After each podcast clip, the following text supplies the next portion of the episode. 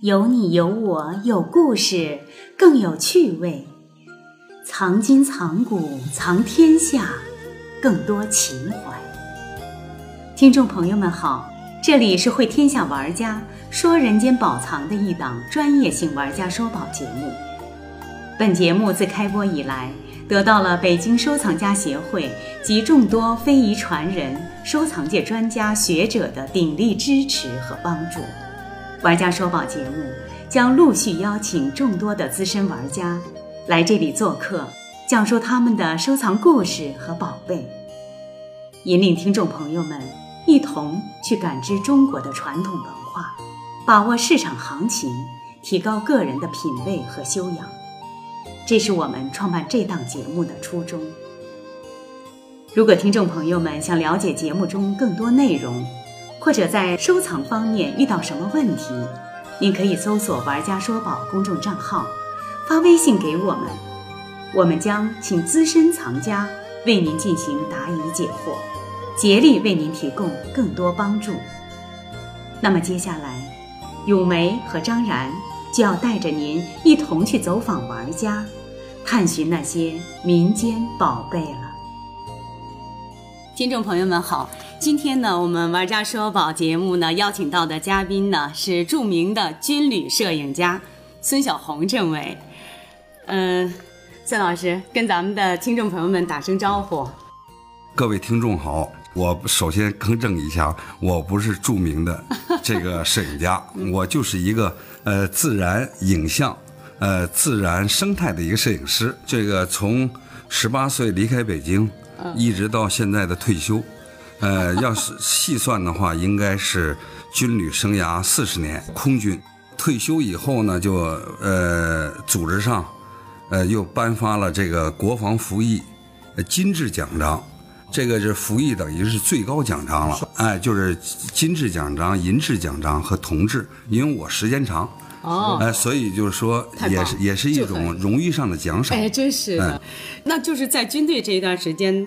和这个摄影怎么联系上？呃，军队是是这样，因为在军队没有搞更多的摄影，嗯，但是从小呢喜欢，嗯，呃，这个摄影，因为那是我父亲也是个老军人，哦，嗯，我父亲当时有一台吉普相机，胶卷的、胶片的，啊，哎，吉普相机当时就摆弄这个，然后上学的时候也摆弄，后来参军以后一直把这台相机带着，嗯，呃，带着拍一些纪实，但是随着这个在军旅的时间越来越长，职务的变迁，嗯，呃，更迭，所以就这个呢，就基本上放下了。但是对，呃，摄影这爱好，哎，对啊，这种爱好情有独钟，一直没有变。那个时候那是奢侈品了。呃，那那个时候算是，如果能有一台相机，是吧？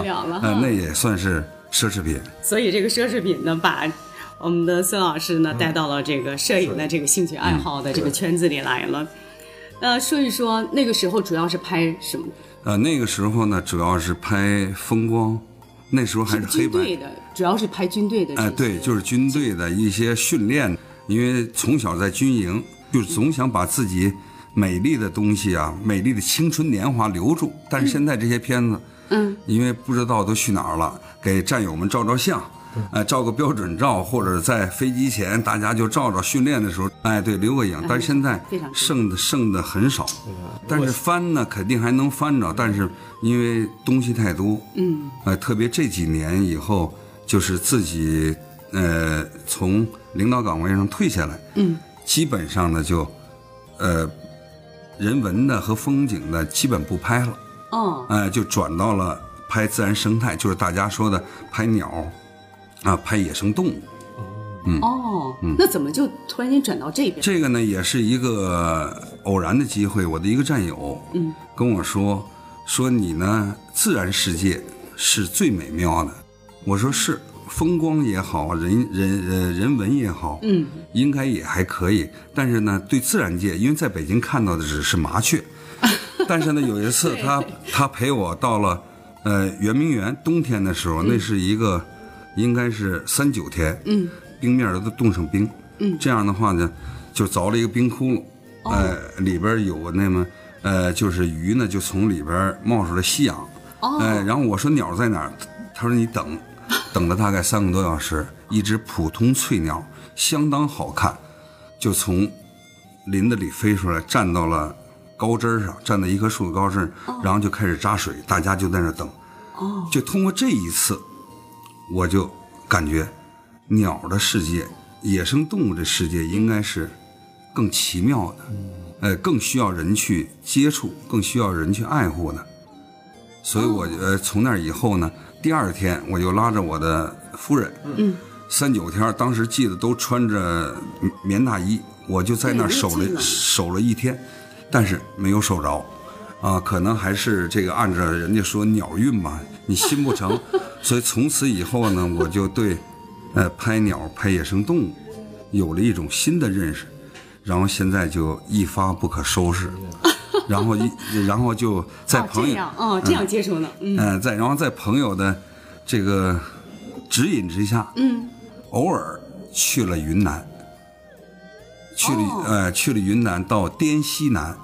对，他是跟缅叫德云南德宏傣族景颇族自治州，呃，因为当时看了一本书，一本书呢就中国远征军，嗯。当时中国远征军的出国作战和归来，嗯，呃，以几个大的战役都是在云南德宏的畹町桥，哦，也是去拍风光，中缅边境，哎，突然一下也，但是也带着大头，去了以后一看，有那么多美丽的生物。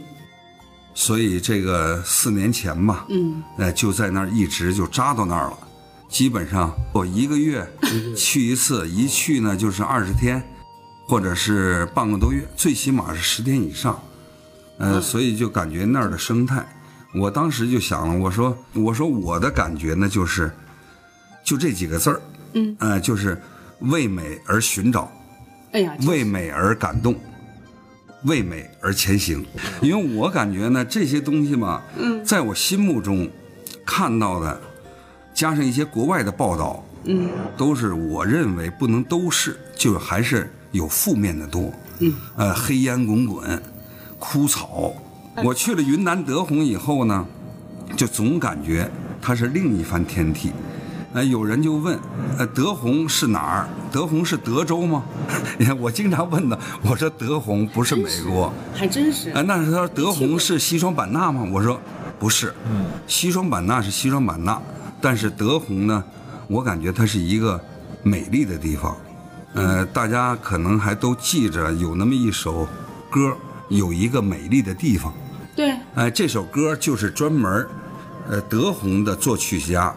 呃，写给德宏的，就是美有一个美丽的地方。哦，他专门是写。呃，就是写里边也是跟那个美呃月光下的凤尾竹的曲调差不多。差不多。最早也是用葫芦丝来演奏的。哦。那去了那儿以后呢，就感觉满眼绿色，呃，然后呢就。真是被那美吸引住了，是吧？啊，对，被美吸引住了，所以呢，我就又去了以后又看到那种。相当漂亮的，在北京见不到的，嗯，或者在北方见不到那种鸟，嗯，呃，这种鸟呢，其实实际上后来现在呢，一看起来，呃，很菜，就是菜鸟了。菜鸟。啊，第一次见到这鸟叫，呃，个儿不太大，大概在，呃，四五十公分长，但是全身红。当当时为了追这只鸟，在山路上扛着相机，就是二十多公二十多斤的相机，嗯，一直追。就为了拍这只鸟，后来以后经常能拍到了，所以就变成菜鸟。实际上这个呢，在当地呢也是菜鸟，但是对于北方来讲呢，它是哎，对，它是叫呃长尾山椒鸟。长尾山椒鸟因为全身红色，头是黑色，哦，很漂亮。哎，呃，然后它的雌鸟呢是头是黑色，呃，身上是黄色。哦，然后就这样就拍下来了。我说那咱们就既然有这个，有这么多的鸟类。那我们就去寻找，把美呢尽量的带给大家，带给我那些朋友，因为当时这个初衷。其他的广大听众，我认为云南德宏这个地方值得去，我认为是美丽德宏，呃，这个美丽生态的德宏，然后它还是养生的福地。为什么说养生的福地？嗯，它夏天不是很热，嗯，但是呢早晚还有温差，嗯，冬天的这个季节，咱们北京。呃，基本上在零度、零下五度了。对。但是他那儿呢，早上起来也就是十三度，然后中午时候能达到二十五六度，阳光明媚，很舒服，而且是满眼绿色。对，它不像有的地方，咱不能说是这个咱们哪儿有的地方是，嗯，一到这个季节就满眼灰。然后我就和我的朋友们呢，呃，就，呃，挨个挨个的这个地区去弄，最后到了中国盈江，就德宏自治州的盈江傣族景颇族，叫盈江县。哦，它的民族成分呢，就是有景颇族，有傣族。这个地方民风很淳朴。嗯。后来通过这几年的努力，嗯，因为这我们这个团队呢，自然影像中国呢，它是有专家，嗯，有有科学家，然后经过鉴定，现在呢，到今年的五月份，这个，呃，就是把盈江县的鸟类做了一个大概的统计，嗯，呃，五百六十二种。它是一个什么概念呢？就中国鸟类。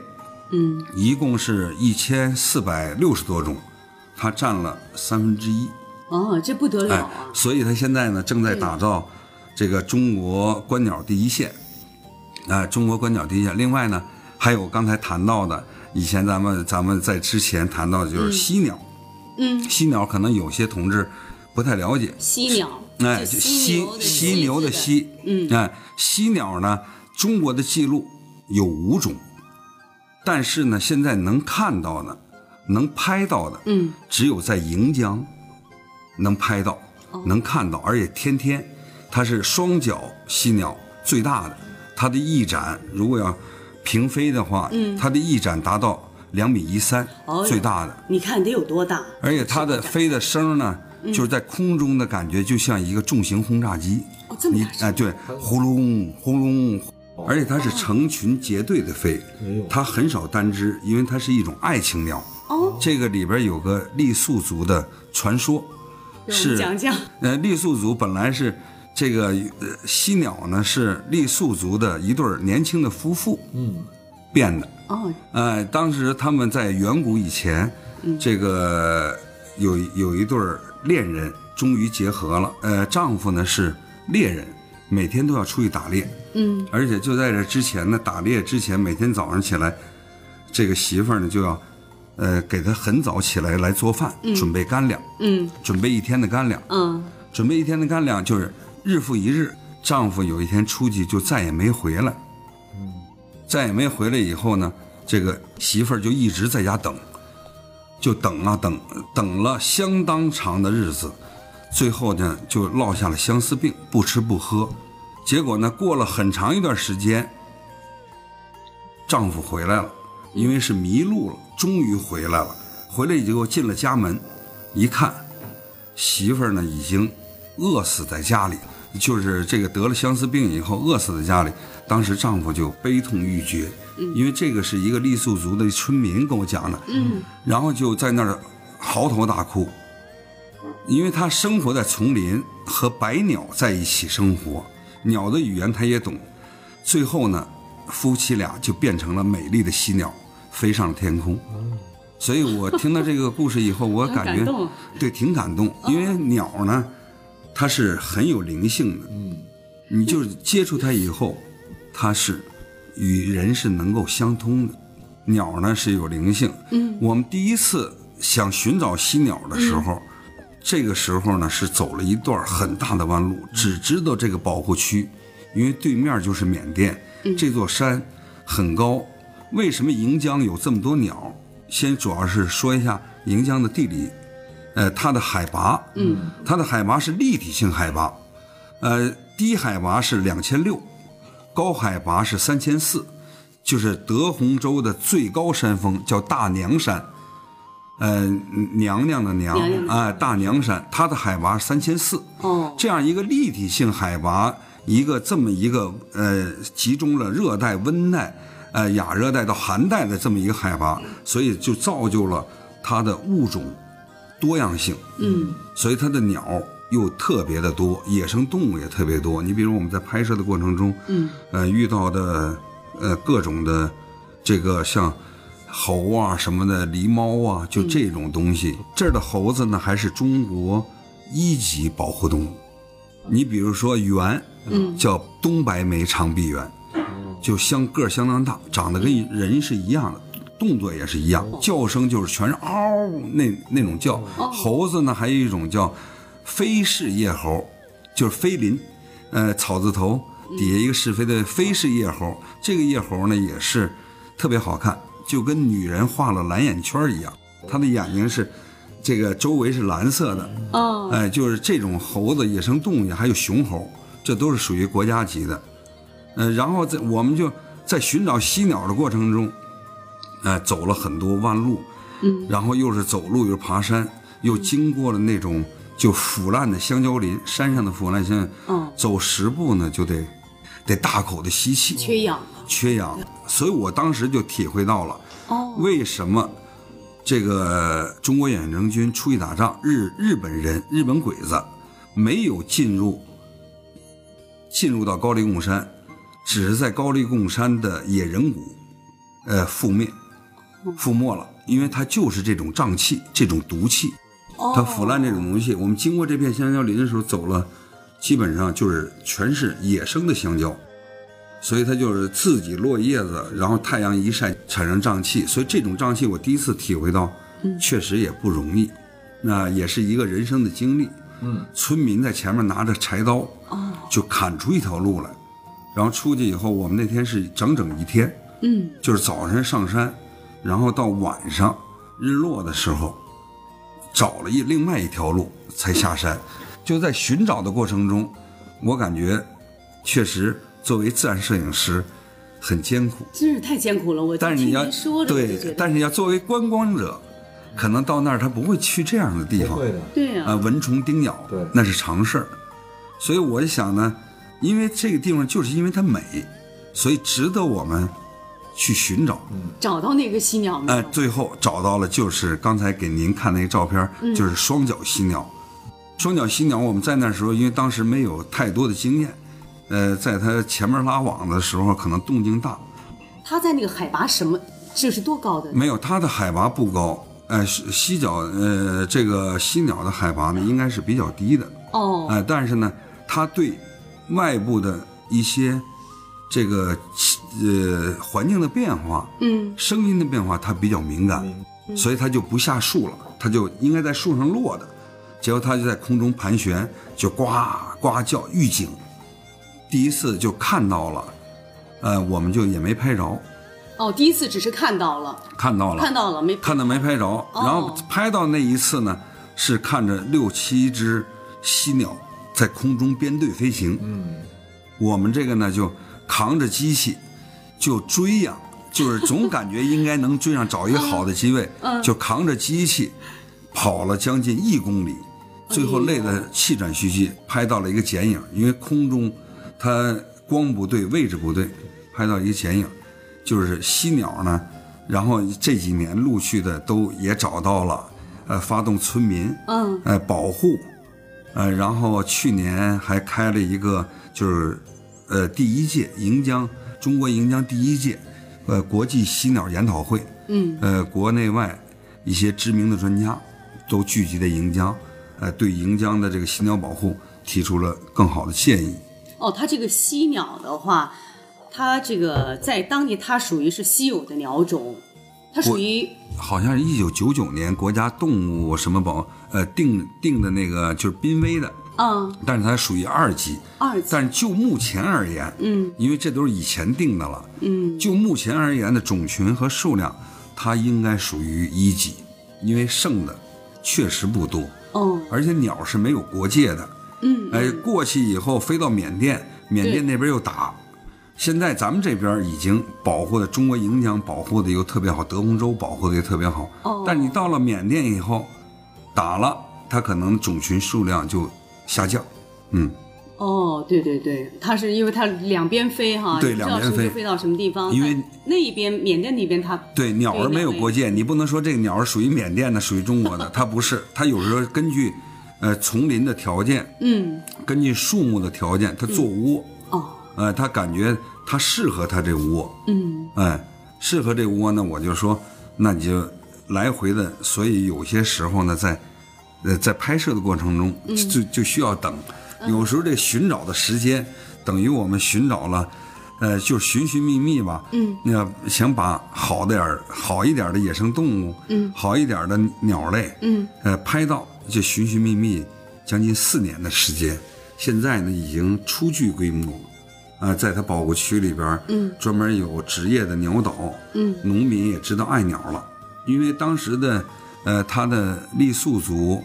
和景颇族的山上都是在山顶居住，嗯，因为当时因为条件比较差，嗯，所以他有时候是，呃，前些年都是靠打鸟为生，哦，吃肉啊，嗯，我们第一次就是问，拿着照片问当地的一个农民，嗯，说你见过这种喜鸟没有？他说这什么鸟？这不是喜鸟，这叫山老怪，嗯，山老怪，因为它长得样子大鼻子。长，对对对，我看您的那个拍的那个照片哈，长得很怪怪的，所以他们当地农民叫山老怪。他说这个鸟不好吃，酸的。后来我们就逐步的说这个不能吃。他说有，这不就前面我讲到呢，就带着我们第二天说好了，一早你们来，哎，然后找到了，找到了以后看到了，在什么地方啊？哎，对，就是在一个，也是一个，它建窝，它的栖息地必须是很安静的。哦。呃，不能是嘈杂的，而且必须是一个，呃，丛林里，呃，这个古树上、大树上，因为大树它就有有洞可以凿洞，这样它就在里边休息。哦，它钻到树洞里面。哎，它在繁殖期的时候，它要在树洞里头，然后不是繁殖期了以后，它就在树杈上，就是一抓，它就等于是一抓就那么睡了。就是属于叫咱们人讲，就站着睡觉。那跟猫头鹰的那个哎，对，基本一样，习性差不多。对，呃，所以猫头鹰呢那儿也比较多啊。咱们北京人叫猫头鹰，嗯，实际上猫头鹰分很多种，叫枭，就是一个一个号，呃，挂几号的号，加上一个鸟字，嗯，哎，什么雕枭，呃，林雕枭，蛇呃蛇雕，就这一类菱角枭，很多种，嗯，哎，在那儿呢也都能看到，所以我就说寻找。是一个比较艰辛的路程。鸟儿什么时候它来？对，是吧？还得特别好的一个角度。对，这个就特别的难。因为我们拍的不是物种，我是想尽量把这个鸟的片子或者动物片子尽量拍的唯美，哎，然后呈现给大家。找那个角度，找日出的时间，找日落的时间。有时候为拍的一个物种，两天三天，早晨去了五点半，随着日出。假如它的日出时间是六点的话。那你就必须在六点之前要支好机器，找好机位。嗯，如果那时候要没有，那你就可能要等到下下一次，呃，或者早晨的光、日出的光，或或者就等夕阳光。啊，因为这个光，它的摄影元素这样，主要还是光影。你只要光好的时候，你照到任何一个物种身上，它就相当唯美的。对，呃，再加上一个好的一个空当。呃，一个好的构图可能呈现出来的片子，就让国人一看，咱们中国还有这么漂亮的东西；让外国人一看，嗯，他们也不会相信。前几天我们做了在中华世纪坛，嗯，呃，北京国际摄影周，我们做了一个中国制鸡展。制鸡，因为明年是鸡年，所以我们这个团队拍了不少制鸡。中国制鸡展，然后评价都相当好。哦，呃，有一个。外国摄影师，挪威的，我也是我们这团队叫洛伊，他一看到这些雉鸡，他说：“哎呀，确实好，没想到中国有这么多宝贝。”嗯，因为这都是野生的，我们拍的野生的，从来不拍动物园的。嗯，哎，所以在北京呢，有时候，有时候一拍说那儿有一个什么东西，咱们北京的摄呃这个摄摄影师也多，喜欢摄影，一去去二百多人就在那儿围围着什么一个东西拍。嗯。哎，但是要在云南呢，它一分散，在滇西南，在中国盈江一分散，可能就没那么多人，但东西会更好。嗯，所以我说，就 就是为了美而寻找。不，我们都想到那儿去看看。是，那地方值得去。嗯，那就请你们主持人记住，云南德宏傣族景颇族自治州，中国盈江，在盈江还有一个犀鸟谷，中国犀鸟谷。这个盈江的这犀鸟谷，我觉得孙老师是不是因为您这个这么多年哈，一直就是在拍摄它的这个自然野生的这些鸟类啊，是不是也为它做了很多的一些宣传？对，这个做了很多宣传。这个呢，就是刚才我讲的第二句话，嗯，第二层意思，为美而感动。嗯，呃，因为到了这个地方，你看咱们在北京长大，呃，去过的地方呢，可能也有山清水秀的地方，嗯，但是作为植被，嗯这么好的地方，嗯，我感觉在云南德宏是我见过最好的。如果按照我自己说，可能就是中国西南边境上的一一片净土。这个可以跟其他城市比，包括云南其他城市比。嗯，你说自然植被，它再好，你可以比较。咱不说哪个城市，你到了德宏以后，你就感觉山是绿的，嗯，水是清的，哎，而且就是就像习总说的，嗯，呃，绿水青山就是金山银山，而且现在他们也正按照这个步伐走。当然，就是拍摄这么多年。呃，为了中国新疆舞，也不是我一个人，嗯，只是呢，我我和我的团队，嗯，或者我和我的朋友，还有人家当地政府，嗯，特别是州委、州政府、县委、县政府，做了很大的工作，呃，把这个打造成一个中国犀鸟谷，而且让任何一个游人，嗯，观鸟人、摄影人，就是外国人，如果到了这个自然保护区中国犀鸟谷，嗯，保证他能看到。就基本上，你要只要静下心来一天的时间，嗯，最起码三种犀鸟你能看到一种，这个在别的地方是没有的。这个中国犀鸟谷实际上呢，只是大家这么叫。它是都是犀鸟吗？不是，它会有很多种类。它的种类嗯相当多，有国家一级的灰孔雀雉，咱们见到的是孔雀，那个见到的是雉，就比孔雀要小，但是呢。它也很有灵性，你比如还有就弦类，呃，一个一个这个空闲的闲加一个鸟。哦，这个弦有白闲，有黑闲，而且它这个呃就是这几种闲在中国也是很难拍的，啊，也是很难拍，也都属于国家级的保护动物。哦，另外它的鸟类在不断的呃物种的。这个更新，因为有些鸟它不轻易，呃出来，但是呢每年都会有惊喜，所以我给中国星耀谷，我就跟他们县里的朋友讲，县里的领导讲，我说我来盈江，我最大的感受，作为一个摄影师，嗯，就是时时有惊喜，天天有收获。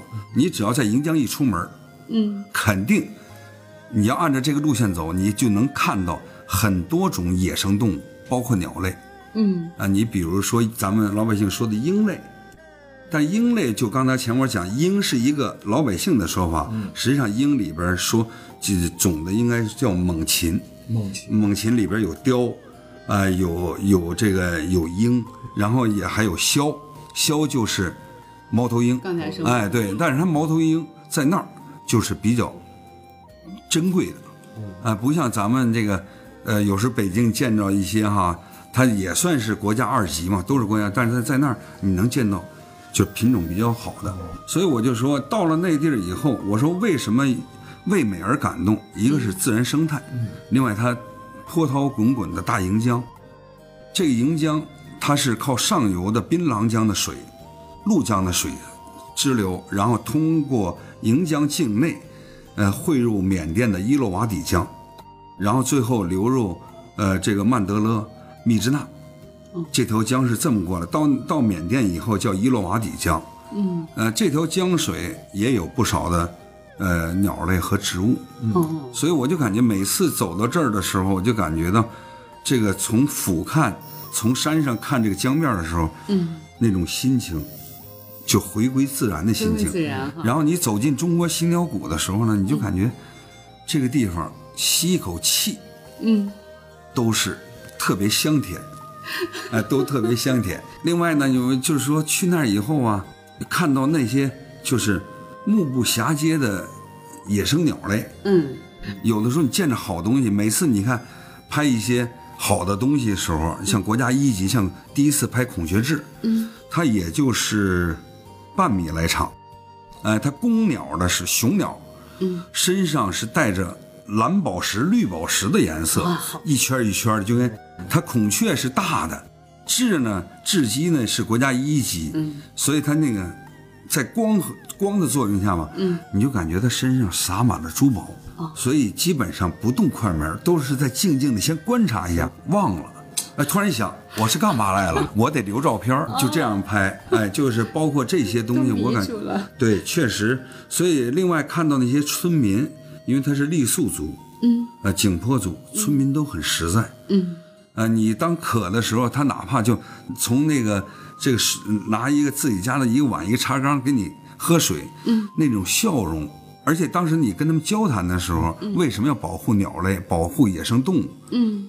他们也听得很明白，嗯，呃，村子虽然不大，嗯，呃，三十多户，一百三十三人，所以我就感觉呢，活得很轻松，活活的呢很快乐，就是因为它的自然环境好，加上近几年他们又进行了这个野生动物的保护。哦，也对他们宣传。对，哎，别再打鸟。对，不能打鸟，然后就给他们讲课，派人去给他们讲课。哦，呃，包括村里的一些小孩儿，这个里边呢还有一个插曲。当时到村长家做的时候，我一看他教堂修的特别好，因为他这个傈僳族信教，哎，但是呢教堂修的特漂亮，嗯，就在山顶，但是呢边上有一个土坯房，我当时就问。我说这是怎么回事？这是我们的学龄前教育的学校。我说那为什么现在不开课？我一看里边没有啥东西。嗯，他说确实不行，没有资金，那没有桌椅板凳，没有图书，没有老师。哎，就这样的话，我说这得需要多少钱？然后这不是聊吗？嗯，聊以后我就和我的一个另外的一个朋友，嗯，一个大哥，他也跟我说，他说咱们把这学校恢复起来。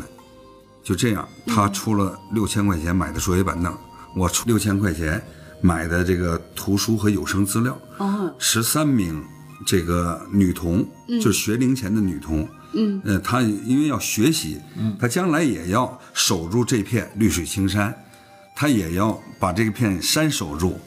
所以这样的话呢，就把这学校恢复起来了。功德无量。哎，也不是功德无量，这个咏梅，我就感觉。是当地的这些淳朴的人感动你了，感动我了。嗯，而且他从那目光中，他希望嗯得到一个保护自然的一条路，也更希望过上好生活。嗯，同时更希望呢，他的子孙后代能够过上比他还强的日子。是，因为他的真诚感动了我。嗯，所以在前年，嗯呃，中国盈江搞了一次第一届首届摄影大赛。嗯。首届摄影大赛，我是获得了组委会的特别奖，就是最高奖十万人民币的奖金。哦，当时我也不知道能有我，因为投稿。嗯，呃，投稿呢，我那些朋友就是在那说。是国内。呃，对，国内。呃，对，是全国的，呃，摄影呃旅游摄影杂志。哦。呃，中共盈江县委县政府这个主办的。哦。这样的话呢。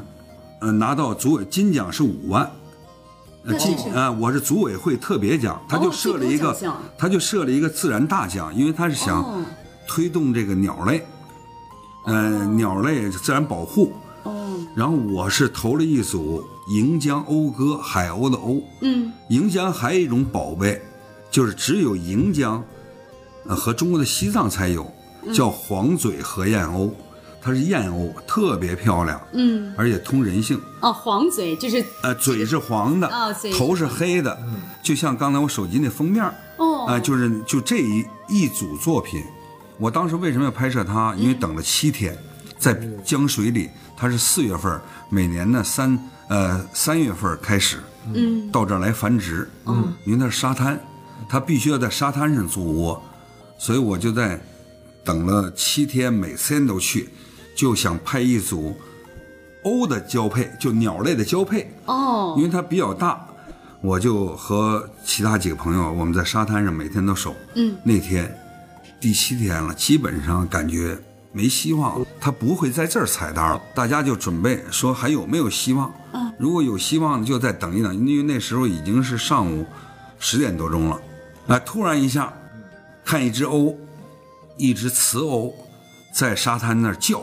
就是冲天空，它很有灵性，哇哇哇就叫，叫那时候我就往天空寻找，看着一只一只鸥叼着鱼回来了，而且它高兴那劲儿，就扇扇动翅膀就叫，然后这个这个鸥呢，就是应该是雄鸥，下来以后就噔噔噔噔就就跑到那个雌鸥面前，把鱼递给他，然后他把鱼接接到嘴里吃下去，嘎嘎特高兴。哦哎，特高兴。然后这个动作完成了以后，他就求爱了。我一看，就拍了这么一组。哦。结果这一组照片呢，还算可以。呃，当时都是连拍，拍了将近，就这一组照片，在两分钟的时间内，拍了可能将近百张。呃，拍了将近百张，连拍，抓紧时间拍。嗯。我就感觉。就这种珍稀的鸟类，嗯，因为当然中国银江还有中国独有的，嗯，你像红腿小隼、孔灰孔雀雉，呃，黑鹇，呃，白鹇，嗯，还有一些独有的亚种，嗯，啊，这个在中国银江都有。就中国，你要想拍这些东西，嗯，只能在中国银江拍到。孙老师，那您刚才就是说的这个黄嘴河燕鸥是吧？对，这是拿金奖的这一组照片，一共多少张？呃，一共我是呃，我一共是这个投稿投了十二张，十二那，主图哦，就从从它位于呃，因为自然摄影要求你的全全过程，哎，你不能说我照个大头像，这是不行的。他就要讲一个故事，必须又有要有故事，这就是我们最后我。第三点想讲，就是用镜头的语言，叫叫咏梅提前跟我说出来了，把我这个话给勾出来了。嗯，因为我看到那个照片太好了。嗯，我们的宗旨呢，就是用镜头的语言讲好生态故事。哎，就是用镜头，因为你这些人、这些鸟、这些动物，它不会说话，但是通过我的镜头反映出来，我把这个生态故事讲出来。嗯，所以我一看这么好的东西在这儿。然后呢，经过评委评，我当时也不太知道，嗯，然后就通知我去领奖。到了县里，我知道了，人家说组委会告诉你是要领组委会特别大奖。我当时就想，怎么用？因为我也没跟我夫人说，因为我也缺钱。你说能不缺钱吗？这么多年我来回跑，还有设备，关键是。这个来往的交通、吃住啊、交通啊，而且它这个从北京到云南，关键关键交通费确实太远。火车你坐火车得四天，有有这四天的功夫，你能拍多少东西，是吧？便宜是便宜了，咱得算这个账。也许这个物种你就错过了，所以我就想，我也没跟我夫人说，呃，我一想还是要捐出去。为什么要捐？因为，呃，那个时候呢，他们县里已经有几个观鸟的骨干了。都是大学生，人家可以放弃，呃，昆明的工作，回到家乡，专门做观鸟、爱鸟、护鸟。还有一个中国国家地理杂志的一个编辑，一个小孩，江西人，叫曾祥乐。他去了一趟银江，待了一个月以后，我在西马古道，西马古道以前的就是呃老的茶道，碰到他。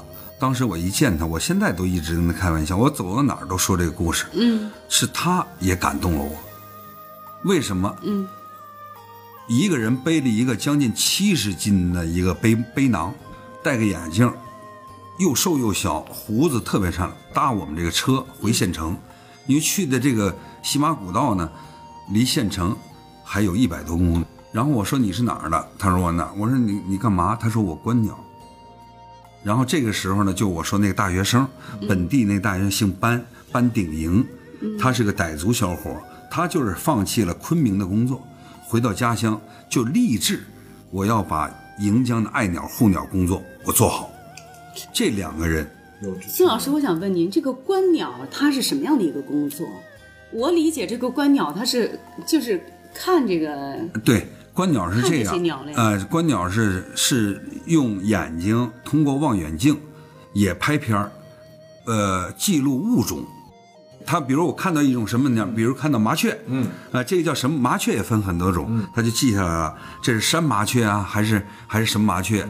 看到什么鸟了，他要记录。哦，统计这个鸟的品种。为什么说这么来的？对，为什么说银江有？哎呀，不容易。五百多种鸟，哎，五百六十多种，都是通过观鸟这些人士。就是咱们现在中国观鸟最棒的应该是橘树，啊，就是咱北京的以前那个大姐，哦，啊，那是那是中国观鸟行业的专家，因为几次我们都在一起，哦，哎，然后我就这俩人，这这个人呢姓曾，江西人，在中国国家地理新媒体编辑，在北京工作，这是多少人向往已久的。然后我说你怎么到这儿了？他说我现在休假，呃，我倒是听说这边鸟多，我来观鸟看一下。然后回到北京没多长时间，辞了工作，现在一直在盈江，已经三年。哎呀，我就公益之举啊！对，因为我们成了好朋友，就这种感动我。这样的人，呃，能感，因为他们也没有资金。当时我就想呢，就成立一个鸟会，爱鸟护鸟协会。嗯，这样的话呢，就把我这个基金，把我这个笔钱，嗯，作为一个基金，嗯，呃，放到这儿，呃，他们买一些设备，嗯，买一些望远镜，买一些伪装网，买一些教材，嗯，买一些图书发给村民。现在确实弄得不错。当时我在呃颁奖大会、颁奖典礼晚会上，我就说出我心话。他说，主持人问我你这钱怎么用？嗯，我说我想让盈江的天更蓝，呃，水更清，山更绿。我决定把这笔钱捐给盈江。当时全场一哦共三万多人，他们都有的是啊，就就就我就听到底下，我就听到底下啊，全是这声儿。我说这是我真心话。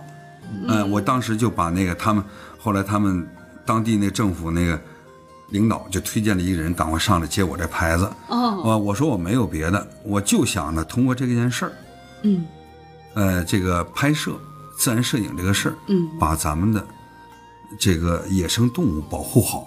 我就是说，为美而感动，一个是为人，一个是为自然环境，再有为那些淳淳朴朴的善良的心。那，同时也告诉这些摄影人要爱护当地的一些环境。嗯，所以那个地方，我感觉现在来讲，应该是比以前更规范，嗯，更好、更美丽。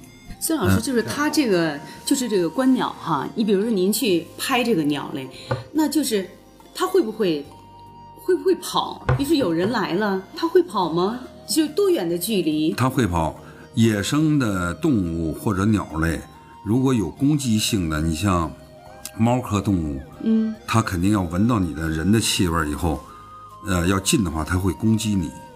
你像我那些朋友拍北极熊，嗯，呃，拍这个豹，就这一类的，它会攻击你。它一闻到味儿，它感觉它这个距离合适，它可能就过去。要远的话，应该是没问题。鸟类呢，就是这个大型的呃大鸟，就包括我说雉鸡类的，嗯，也是，它的听觉是相当的灵敏。你只要稍微有点动静，它会出现。它会马上，它很警觉。你看它那表情，包括再小的鸟，哪怕就那么，呃，七八厘米啊、十厘米的鸟，嗯，越小的鸟有时越漂亮，越机敏。你稍微咳嗽一声，它那个头啪就动一下，哎，就啪就动一下。然后其他的，你说怕不怕？蛇肯定是不怕人，嗯，呃，有时拍摄的过程中就看一条蛇就游过来，而且都是那个地方盛产到夏季。盛产金环蛇、银环蛇，都是剧毒的。有时开着车你在马路上，或者扛着机械在马路在山路上走，嗯，就看一条蛇晃晃悠悠游过去了，哎、就是危险肯定是有，还有蚊虫，哎、危险肯定是有，但是危险有，因为你喜欢上这一行，嗯。呃，爱上了这个所谓的我们叫职业吧，是吧？嗯，那你肯定要付出，但是尽量呢要避免伤害，把手呃把手啊，不管什么时候啊袖子弄紧。蚂蟥是最多的，而且他们和咱北京看的蚂蟥又不一样，嗯，那是田里的，他那边是旱蚂蟥，就是跳起来，你再走走了，啪跳起来贴你身上，哎呀，有时候能粘在相机的显示屏上。我就遇到这次我就去，就是正好外边正下着雨，我就一看说那个呃雉鸡来了，那就拍吧。我就感觉是一贴上去，然后看那个这个显示镜，然后就感觉鼻孔这儿老有个东西，什么东西。后来一看，一个蚂蟥就要钻进鼻孔。然后赶紧就给扒拉下去。边上有一个人说：“我这儿怎么湿了？”把衣服一撩开，一大片血出来了。然后一个蚂蟥这种蚂蟥比咱们在田里那蚂蟥要厉害。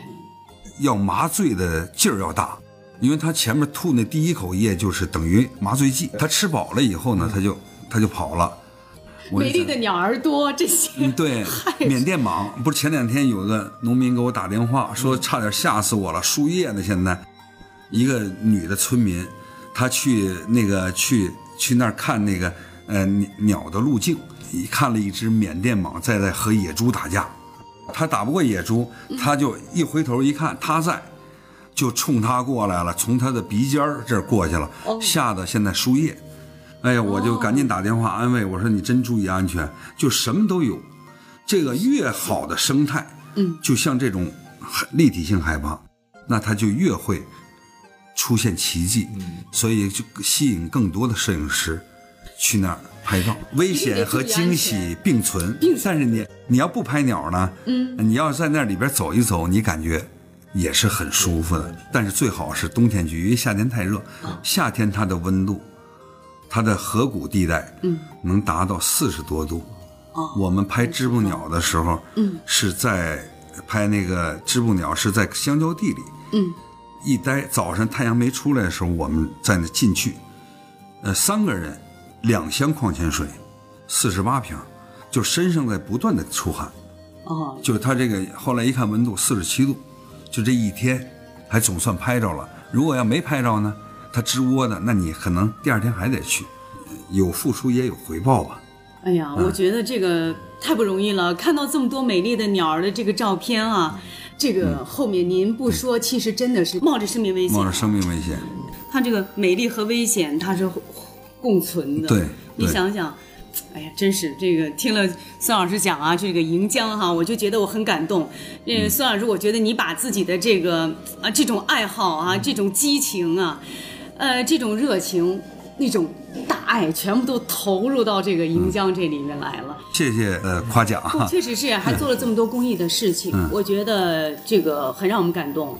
嗯，摄影是您的一个终身的一个爱好哈，现在作为职业了，都已经现在应该是作为职业，所以有的时候家里我的母亲就说，一回到家里怎么看你垂头丧气、蔫蔫的，嗯是不是又要走？我一要又要走，我才有精神。我在家里就感觉没什么事儿，哎，因为你想拍的东西太多，就痴迷着想去再去发现一个。而且每次要拍一个物种的时候，知道有什么，我头一天要做功课，脑子你要我这个出现在什么地方，我怎么拍，这个是必须的。你不能说我到那儿我啪拿起来，你要做想好了构图，哎，我光怎么用？如果它在那个位置上了，我光怎么用？我拍什么样的东西？是拍大场景还拍特写？这个还是要做功课的。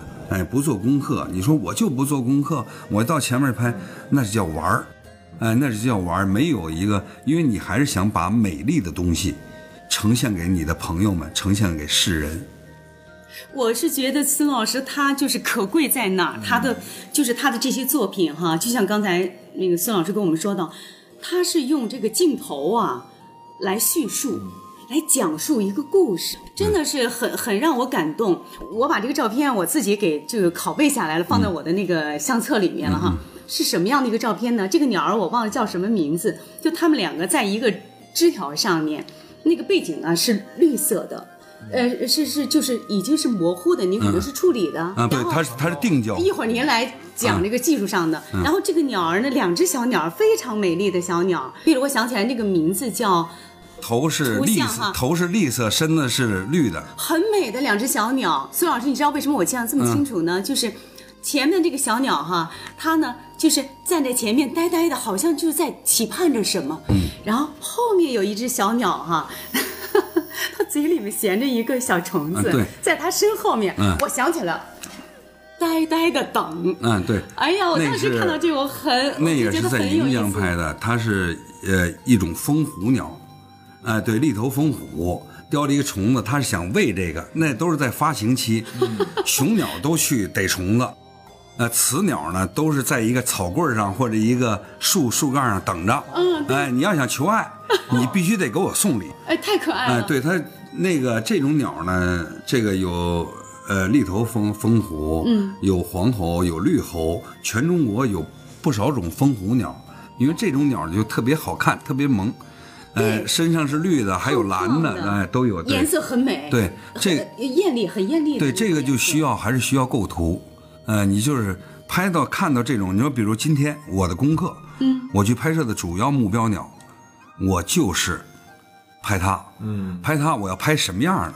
你不能说站在石头上的或者站在我都拍，那你没用。我今天我要拍它一个亲昵动作，有带有亲情的，这样你讲故事也好讲。嗯，这个就是说我在第三部分，就是最后到以后了，我们怎么办？就是为美而前行，就用镜头的语言来讲好生态故事，因为生态你不只是鸟类，嗯，啊，你像呃，就刚才前面讲到的中国的国家一级东白眉长臂猿，嗯，呃，国家一级飞狮叶猴，你飞狮叶猴看到以后，它你会更喜欢它，嗯，因为这这个片子我还发了一张，哦。它是蓝眼圈儿。哦，蓝眼圈就跟女人的眼影似的，蓝的，然后那个看你的样子特呆萌。啊，对呀，就那么看着你，哎，它眼神啊，他的小猴呢，小猴在三个月之前是金黄的，结果越长越丑，最后到丑的时候大成了，呃，成猴了呢，它是灰色的，哦毛就脱掉了，变成哎灰色的。对，变成灰色了，叫呃，要不是叫灰叶猴有一种，也但是学名叫飞氏叶猴，专门吃一些树的嫩芽。哦这个是在德宏也是独有的。呃，东白眉长臂猿就长得跟人似的，那个就眉毛是白的，这所以叫东白眉长臂猿，个儿大，那个也是独有。哦所以我就说，就是用镜头的语言，你作为任何一个摄影爱好者来、来讲，摄影师来讲，首先你得了解机器，是吧？得了解你的设备，就像战士爱枪一样，你得知道枪我怎么拆、怎么装，怎么能打连发，怎么能打点射。这个时候呢，你要拍一个物种，你要首先要做功课。嗯你比如明天，哎，我去拍一种拍一种鸟，这种鸟是什么样的？我就想拍到它有故事的。就刚才像说的，你不拍成故事，不拍成故事，你就等于它是一个平面的东西往那一放，赋予不了生命感。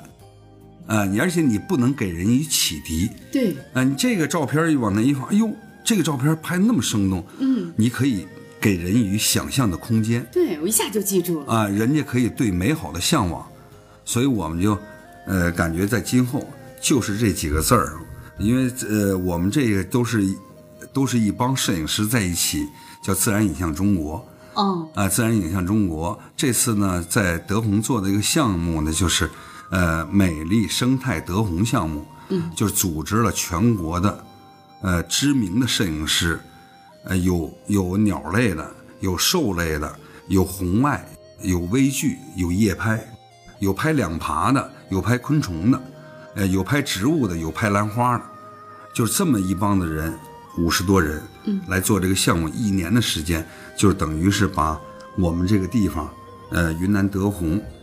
全部的一个尽可能完整的一个留下一个影像调查，因为没有这种影像，包括视频，所以我们就对这个地方的认知，大家也是在逐步了解。但是我相信，你只要去一次，你肯定会喜欢这个地方，特别是摄影师喜欢摄影的同 流连忘返。对，有好多人都去，因为这几年北京去的也多，还有亲子，亲子团就是爱爱自然。这几年，呃，我记得就是今年嘛，可能就去了五波北京的，呃，就是呃妈妈和爸爸带着他们组织这一个团，嗯，呃，就是到盈江以后就专门住在我说的这个，呃，叫大谷地村儿。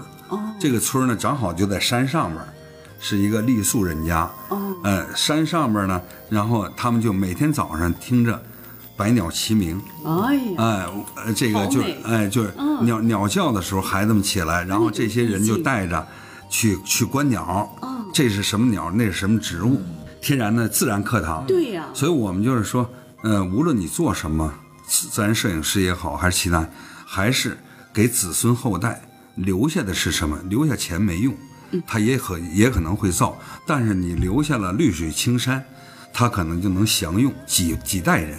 如果现在绿水青山没了，将来咱们的后代不可能看到更多更漂亮的自然界的东西，鸟类和野生动物。孙老师就是真是对我触动真是很大。这么多年哈，坚持这个生态摄影，我觉得确实是为这个环境保护也确实做了这个自己力所能及的啊，这个突出的这个贡献。我觉得啊，真的是值得我们学习。谢谢谢谢。嗯，我还继续努力。呃，孙老师，真是希望您啊，就是将来啊，把您拍的这么好的这些照片啊，真的就像是一个一个故事一样。我当时就把那个。照片我就记下来了，就刚才我描述出来，确实能够触动我的一种心灵。那我就想，将来是不是把那些拍的那么美的这些珍奇的这些鸟类啊，这些野生的动物哈，能拍出成那种银江的那种画册啊？嗯，对他们县里有这个想法，嗯，呃，也在拍，也在这可能得到明年，哎，明年他们要出一本自己的专门鸟类或者是野生动物，就是总的概括野生。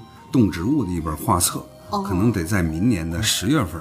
那您将来还有什么打算？呃，将来是这样，我的想呢，因为我我夫人对我很支持，嗯，我是拔腿拔腿就走，因为现在还有老母亲，所以就回来的时候就尽力的、尽全力的尽尽孝，嗯，多陪陪她。呃，打算呢就是，我肯定还是云南，还是云南的德宏州，还是中国的盈江。还是滇西南这片热土，就是在这个拍摄的基础上，嗯，尽力的去宣传环保、宣传自然生态，把这片家园建设的会更好。另外呢，通过我们这些呃宣传，可能还有各个的保护区，嗯，我们也去做宣传，这样呢，把这个绿水青山就是呃金山银山，我们做点自己的实事儿。力所能及的，哎，对，力所能及的，我们要干的就是，让这一片中国的这片绿水青山，让他乃至以后几代人还能看到鸟语花香，还能看到更多的野生动植物，这可能也是我们这些人的一个愿望。嗯，非常感谢，呃，孙晓红老师啊，为我们分享了他的这个精彩的啊摄影。人生，而且给我们这个带来了那么美好的那些图片啊，嗯，让我们呢就通过这小小的这些摄影的这这一扇窗哈，了解了了解了德宏，了解了盈江。那么也希望我们的听众朋友们有机会呢，能够循着嗯孙老师的这个声音啊，能够到德宏到盈江去看看，看看那里的。